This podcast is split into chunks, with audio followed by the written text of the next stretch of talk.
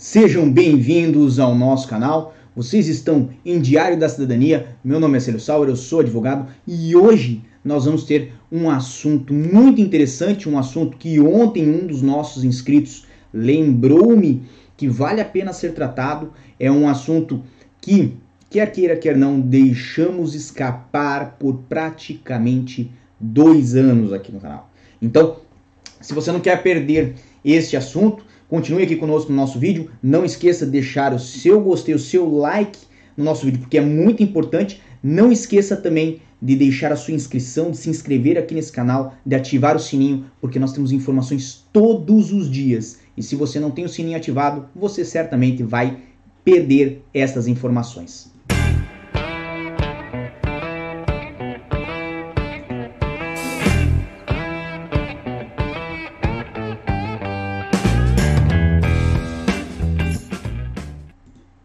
E já temos aqui conosco várias pessoas que estão nos dando o seu bom dia, o seu boa tarde tradicional. Lembrando que hoje é dia 1 de dezembro, domingo, 1 de dezembro, são 4h56 da tarde em Portugal, são 1h56 da tarde no Brasil. Então, uma boa noite aliás, uma boa tarde para David Jacobina, Jardel Silva dos Santos e Joelson Oliveira, que estão aqui conosco no nosso chat, que estão aqui conosco no nosso canal.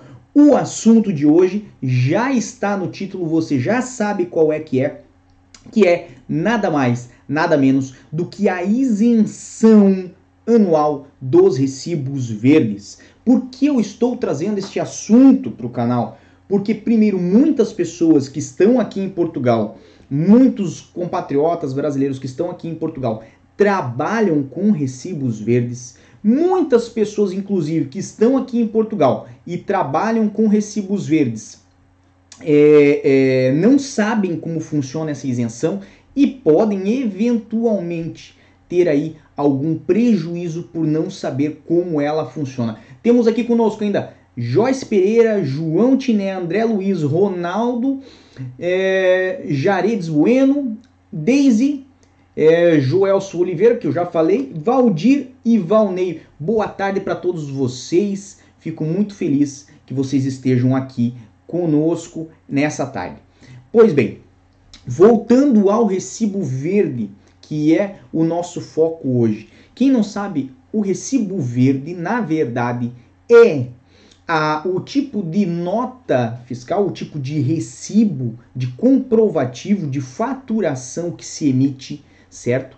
É aquela pessoa que tem atividade independente aberta junto às finanças. Ou seja, se você está em Portugal e você é um autônomo, um profissional autônomo, por exemplo, advogado, Uber muitas vezes é autônomo, é, pessoa que trabalha com limpezas, quem trabalha com explicações, né, muitas vezes é quem trabalha com, com arranjos em computadores, por exemplo, faz o serviço de forma autônoma.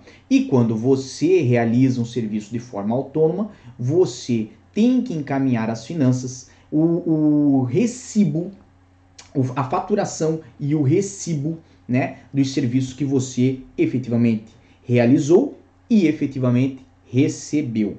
Perfeito? Então, qual é o nome deste recibo que o autônomo aqui em Portugal, que o profissional independente aqui em Portugal envia as finanças? É o recibo verde.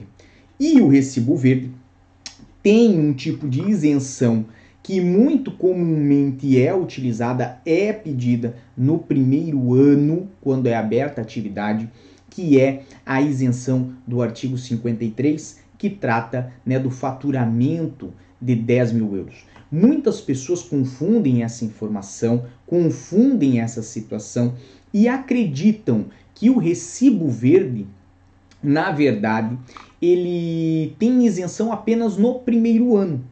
E isso não é a realidade. A realidade é você tem isenção dos recibos verdes enquanto não atingir um fato direito né? É, eu gosto mais de leitura, eu gosto mais da escrita, mas hoje nós vamos ter que fazer um cálculozinho, então eu vou pedir que vocês me acompanhem nessa página que apareceu agora na tela de vocês, que fala sobre a isenção anual dos recibos verdes, né? É, e fala ali qual que é o faturamento anual. Então, o faturamento anual de uma pessoa que abra a atividade nos recibos verdes e queira permanecer na isenção, não pode ultrapassar o valor de 10 mil euros anuais.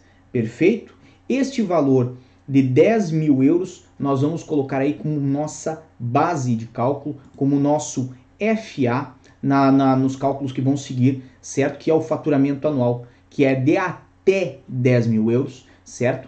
E por que, que nós vamos colocar ele como base nos cálculos que vão seguir? Porque este faturamento ele é proporcional à medida do ano que ainda exista a data de abertura da atividade. Ou seja, 10 mil euros seria se você abrisse em janeiro. Mas, eventualmente, se você chegar em Portugal em é, fevereiro, em abril, em agosto, né? Você vai ter um teto máximo menor. Por quê? Porque aqueles 10 mil euros eles são proporcionais na medida do ano.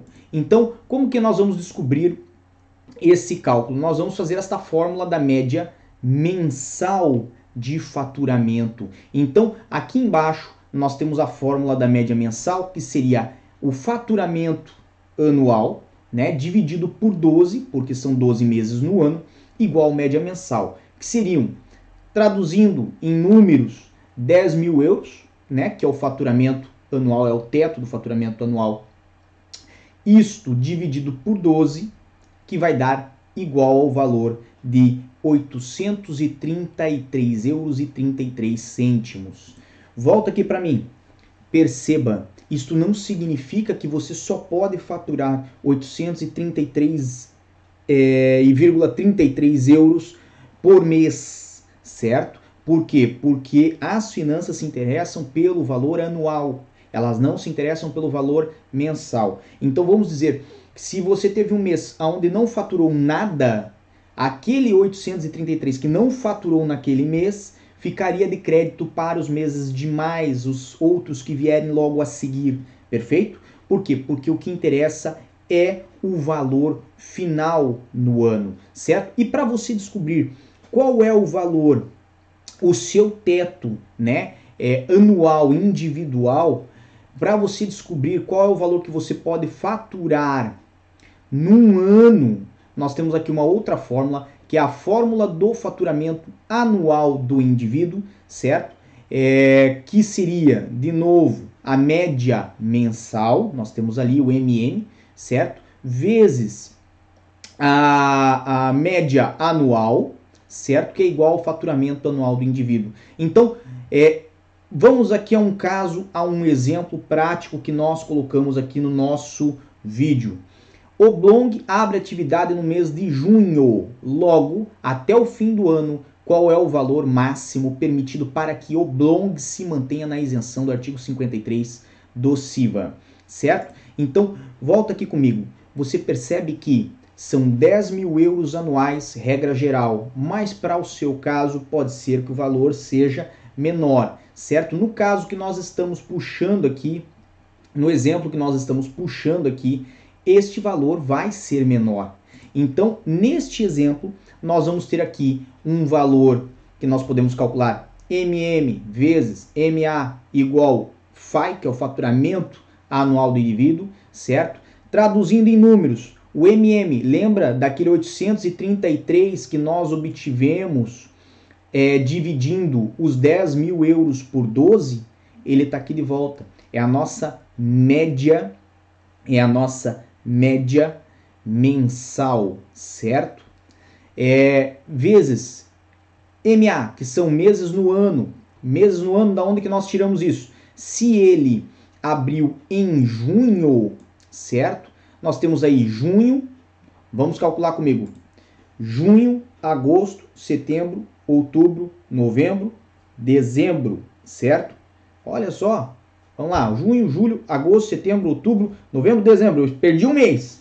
Perdi um mês, tá bem? Então vamos de novo. Então, junho, julho, agosto, setembro, outubro, novembro, dezembro, 7, perfeito. Na primeiro cálculo eu perdi um mês, eu comi um mês, deve ser fome.